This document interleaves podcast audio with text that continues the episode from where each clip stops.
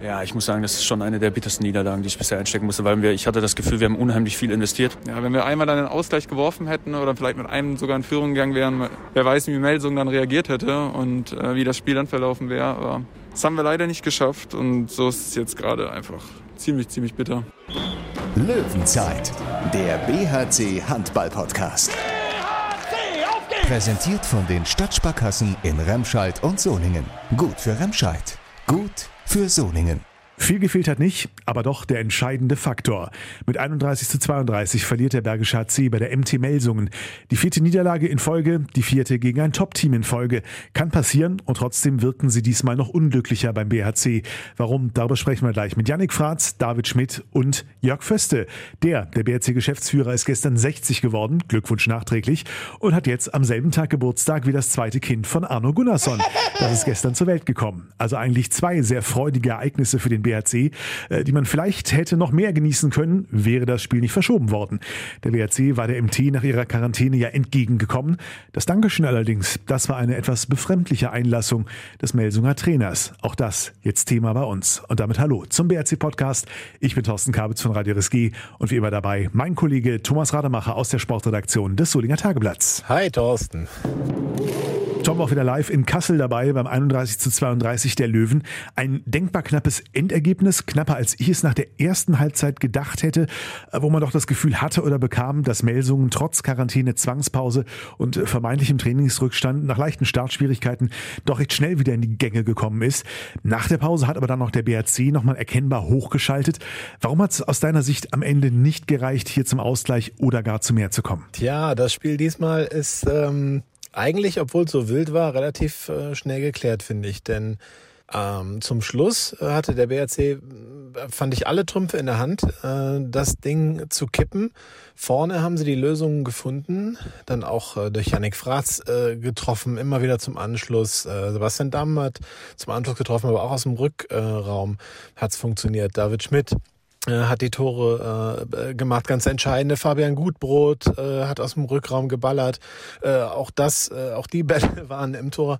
Also offensiv äh, war das äh, nach hinten raus richtig, richtig stark äh, und auch immer wieder zwischendurch. Also es gab zwar äh, natürlich Phasen mit Sand im Getriebe, auch ein paar ja Fehler, die auch natürlich David Schmidt, der äh, acht Tore gemacht hat, teilweise gigantische Tore gemacht hat, aber hat natürlich auch zwei, drei Fehler gemacht, die dann auch wehtun. Aber das gehört nun mal einfach ja, dazu. Ich denke, man wird nicht komplett fehlerlos spielen. Äh, nicht nur als Bergischer HC nicht, ähm, aber auch als Bergischer HC eben nicht. Das hat, da gab es halt Phasen, da, da lief es halt dann auch mal nicht so rund. Am Anfang auch hat Thomas Sparback ein paar Fehler gemacht, technische Fehler, die, die sicherlich vermeidbar sind, aber naja, gut, das perfekte Spiel wird man wohl nicht erreichen. Nur äh, an, an der Offensive würde ich es jetzt grundsätzlich erstmal nicht festmachen. Wenn man von ein paar Fehlversuchen dann noch äh, absieht, war das insgesamt schon eine sehr, sehr, sehr, sehr, sehr gute Ausbeute. Und gerade am Schluss hat das ja wirklich alles funktioniert. Und dann ist es einfach nicht gelungen, immer wieder, wenn man auf ein Tor ran war, äh, diesen entscheidenden defensiven Stop hinzukriegen. Das, was, ja, ja, das ist ja eine Stärke vom BRC, eigentlich eine Abwehr zu stellen, die, die, die den Gegner ähm, vielleicht auch zu Fehlern zu zwingen, äh, vielleicht auch zu Abschlüssen zu zwingen, die er nicht unbedingt nehmen will. Aber da hat das immer wieder funktioniert, dann Kastening ist dann eingelaufen an Kreis oder Kastening wurde außen in Szene gesetzt. Also Timo Kastening hat in der Schlussphase ganz, ganz viele wichtige Tore gemacht. Man hat das Gefühl, er hat alle seine neun Tore in dieser Schlussphase gemacht. Ich glaube, es waren neun, vielleicht auch nur acht. Aber das war, äh, ja, das war natürlich schon sehr, sehr stark und da ist es halt nicht gelungen, diesen diese eine glückliche Aktion da irgendwie mal hinzukriegen äh, oder auch dann eben erkämpfte Aktion äh, hinzukriegen, um da in Ballbesitz zu kommen, um den Ausgleich zu machen. Und ja, ich hatte auch den Eindruck, wenn man das dann mal schaffen würde, äh, zehn Minuten vor Schluss, fünf Minuten vor Schluss, dann kippt das Spiel auch komplett und dann gewinnt der BRC dann auch in Melsung, denn da waren sie eigentlich wirklich dran, äh, das hinzukriegen. Ne? Das war nicht das perfekte Spiel, aber es war schon eine, eine sehr gute Leistung, sicherlich mit ein paar Gegentoren zu viel. Und es war ein sehr, sehr schnelles äh, Spiel. Äh, deswegen, man sollte es nicht überbewerten, 32 Gegentore zu kriegen oder 31 zu werfen. Es war schon viel, viel Tempo drin. Sehr, sehr ärgerliche Niederlage aus BRC-Sicht. Löwenzeit Aber trotz Niederlage gab es auch einige positive Auffälligkeiten. Eine davon, eben schon erwähnt, war sicher Yannick Fratz. Aus besonderen Umständen im wahrsten Sinne des Wortes gestern eine der zentralen Figuren im Spiel des BRC. Und mit ihm hat Thomas Rademacher nachher noch ausführlicher gesprochen. Yannick Fratz, äh, heute in spontaner Vertretung für Arno Gunnarsson, der, ich glaube, einen Sohn auf die Welt gebracht hat tatsächlich. Äh, inzwischen ist es auch bestätigt. Ne? War, äh, war es ein Sohn? Ja, soweit ich weiß, ja. ja. Auf jeden Fall musstest du dann von Anfang an ran und es war klar, wenn nichts Außergewöhnliches passiert, spielst du 60 Minuten.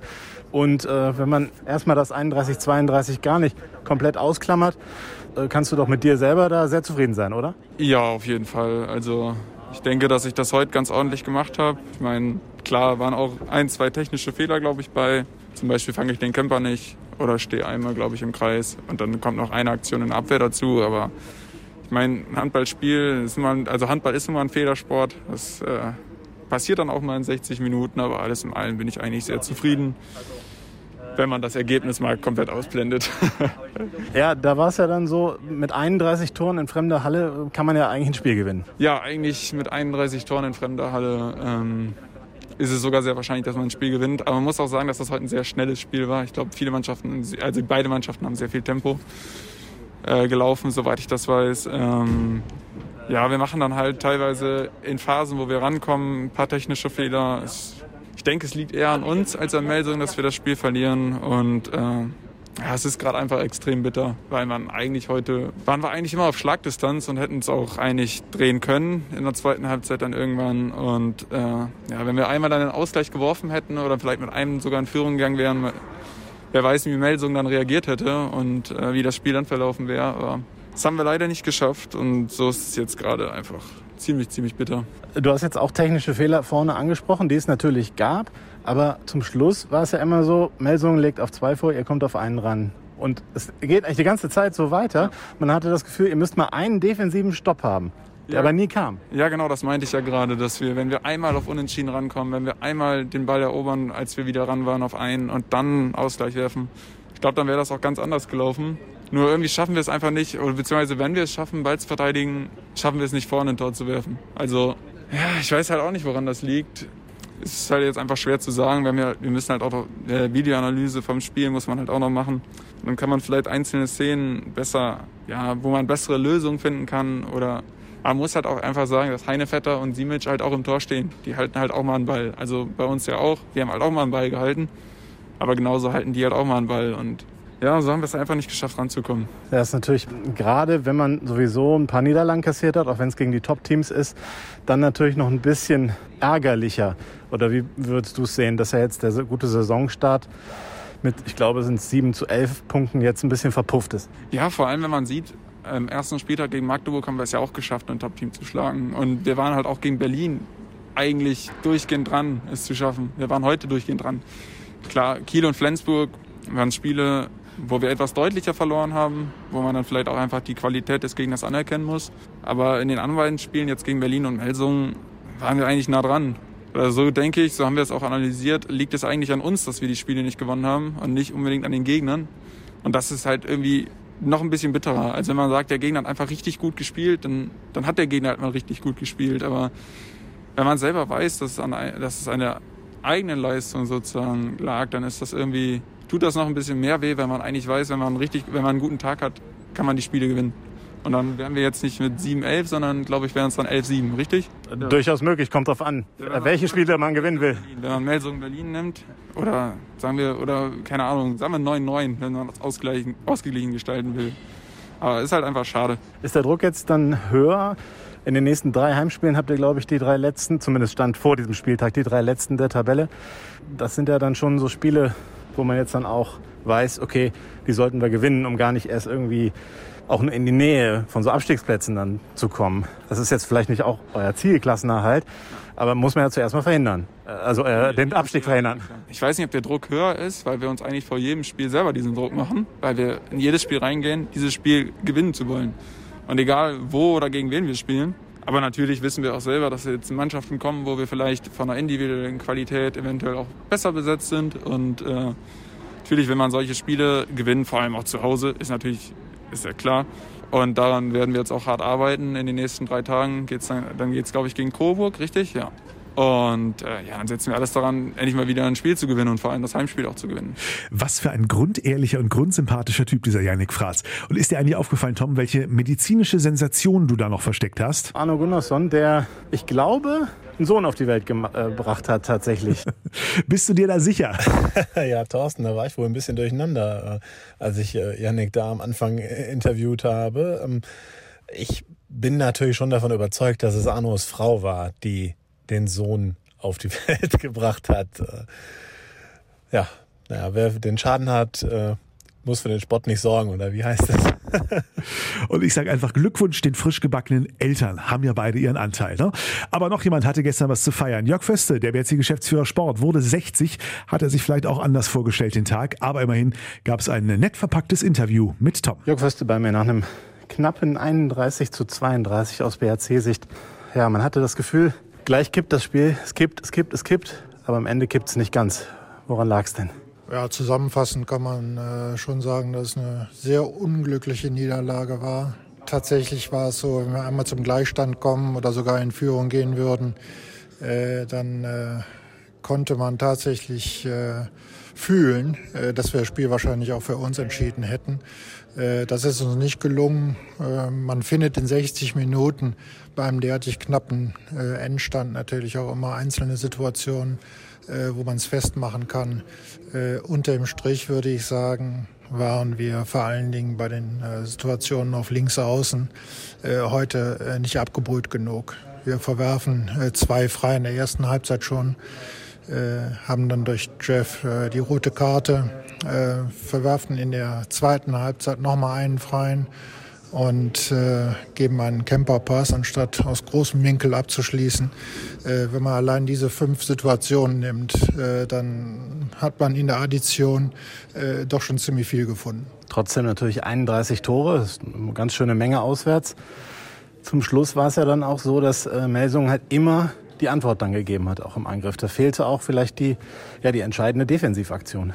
Ja, ja, das ist äh, genau dieser kleine Punkt, der dann fehlt, um so ein Spiel zum Kippen zu bringen. Nicht wahr? Es reichte einfach äh, für Melsungen immer irgendwie auch noch den Ball im Tor unterzubringen, äh, ob in äh, drohendem Zeitspiel, äh, Passnot. Äh, sie haben dann zum Schluss oft Kastening gefunden äh, auf rechts außen. Also viel fehlte nie. Äh, wenn wir äh, da mal einen Konter zu Ende gespielt hätten zum Ausgleich oder zum äh, Führungstreffer, dann wäre Melsung nach meiner Auffassung auch nicht mehr zurückgekommen. Was man der Mannschaft sicherlich nicht absprechen kann, ist, einen großen Kampf hingelegt zu haben. Heute an deinem 60. Geburtstag. Herzlichen Glückwunsch. Der Kampf wäre wahrscheinlich sowieso da gewesen, aber wäre sicherlich ein schönes Geburtstagsgeschenk gewesen heute ein Punkt oder sogar ein Sieg.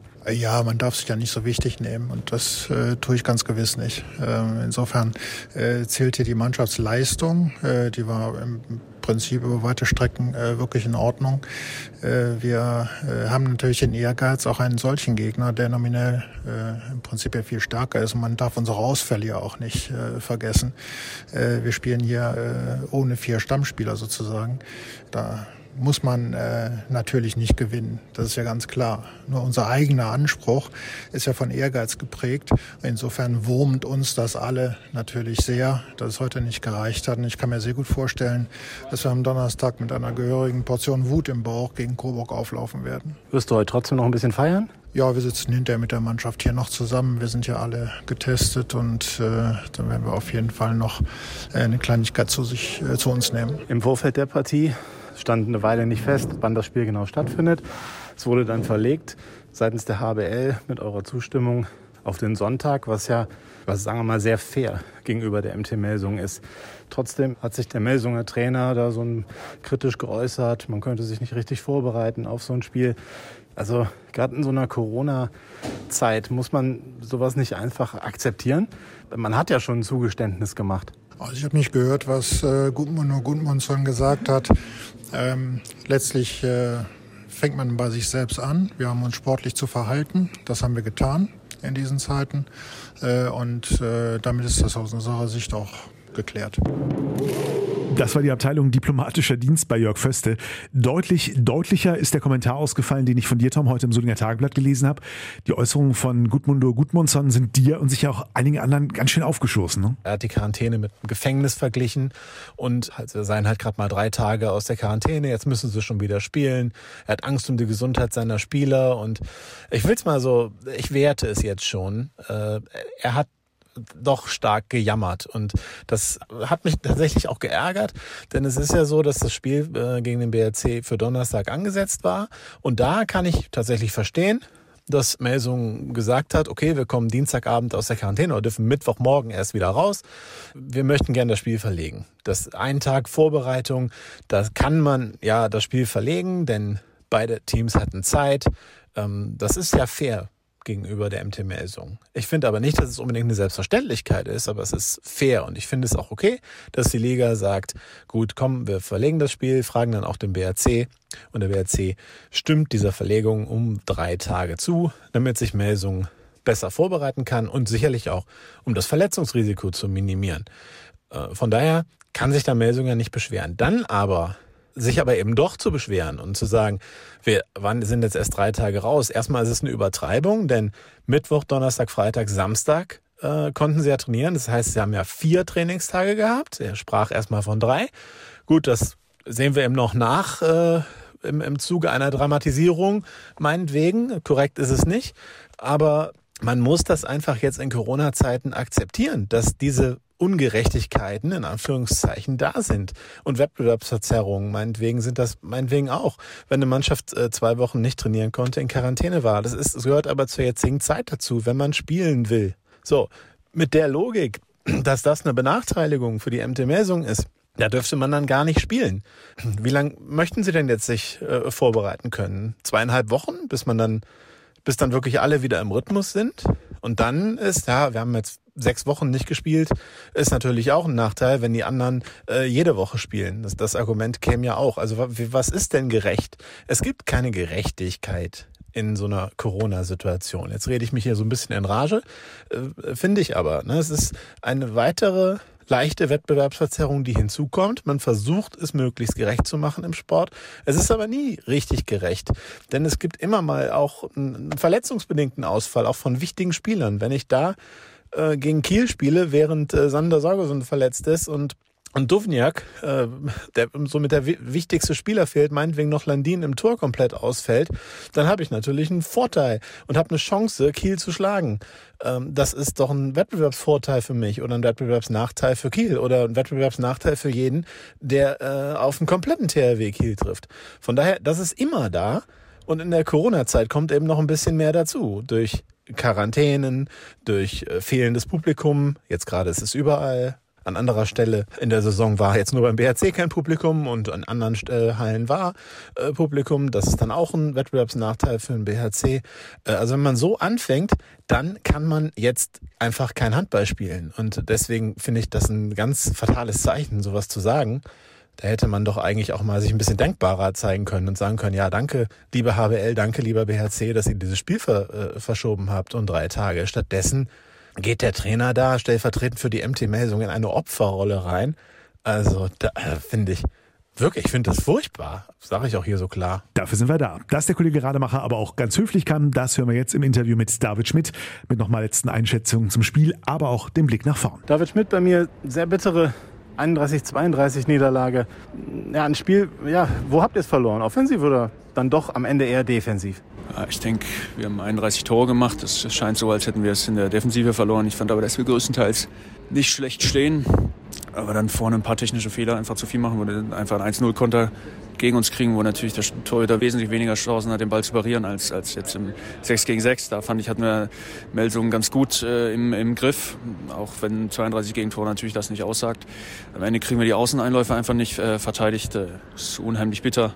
ja, ein bisschen fehlen einem da schon, äh, schon die Worte. Da fehlen dir die Worte tatsächlich. Ja, ich muss sagen, das ist schon eine der bittersten Niederlagen, die ich bisher einstecken musste, weil wir, ich hatte das Gefühl, wir haben unheimlich viel investiert. Also ich hoffe, dass, das, dass man das auch äh, gesehen hat. Also zumindest war das mein Gefühl, äh, dass wir unfassbar gekämpft haben äh, und dann da wieder mit nichts dazustehen. Dann ist das für mich auch völlig belanglos, ob das jetzt wieder ein Top-Team ist oder nicht. Das vierte in Folge, das ist mir wirklich völlig egal. Da müssen wir den Bock einfach mal umstoßen, einfach ein, auch mal ein Spiel gewinnen. Das nervt unfassbar, aber keine, haben wir nicht lange Zeit, um uns drüber zu ärgern. Ist es dann vielleicht auch gut, dass man jetzt einen Gegner hat, wo man ja doch klar favorisiert ist oder erhöht das jetzt den Druck dann sogar? Ja, den Druck hat es sicherlich nicht geschmälert. Also klar, wir stehen alles andere als super da.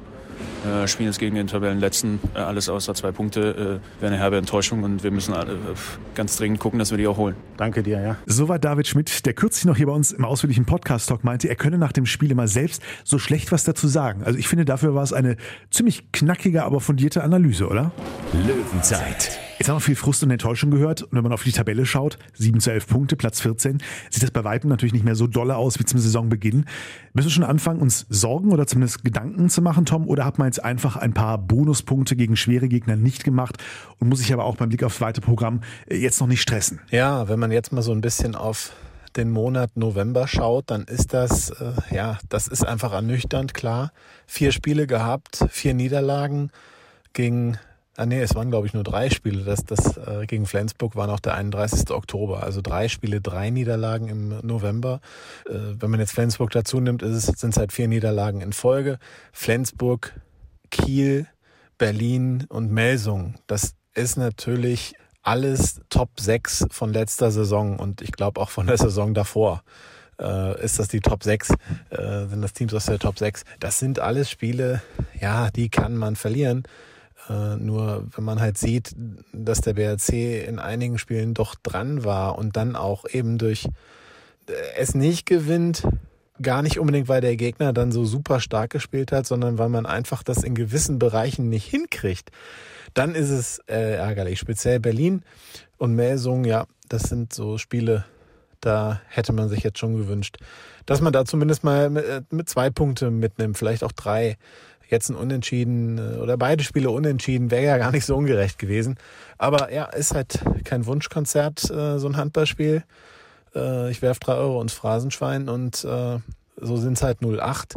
Trotzdem muss man jetzt mal sehen, okay, der BRC hat es jetzt nicht geschafft, viermal in Folge bei einem Top-Team was mitzunehmen. Da hatte man sicherlich am Anfang der Saison was anderes gehofft mit dem Auftaktsieg in Magdeburg. Der war ja sensationell. Äh, und der ist auch weiterhin natürlich herausragend, auch wenn Magdeburg jetzt ein, insgesamt ein bisschen am struggeln ist, äh, hat BRC sicherlich da den ersten Anteil dran gehabt, da Magdeburg da irgendwie einen zu verpassen. Ne? Und jetzt hat man so den Eindruck, äh, sie sind kurz vorm K.O., um mal so ein ganz blödes Boxerbild zu bedienen. Mir fällt gerade kein besseres ein. Also das ist natürlich weiterhin ein großer Sieg, aber da hatte man eben den, diesen Wunsch oder die Hoffnung, ja, vielleicht wird das eine ganz, ganz große Saison äh, vielleicht äh, nimmt man noch irgendwo, schlägt man mal einen großen, vielleicht auch zwei oder so und ist ganz lange mal oben dabei, auch nach dem 6 zu 0 Punktestart dann eben. Das hat sich jetzt ein bisschen zerschlagen, das ist eben verpufft, das muss man so sehen. 7 zu 11 Punkte sind es jetzt.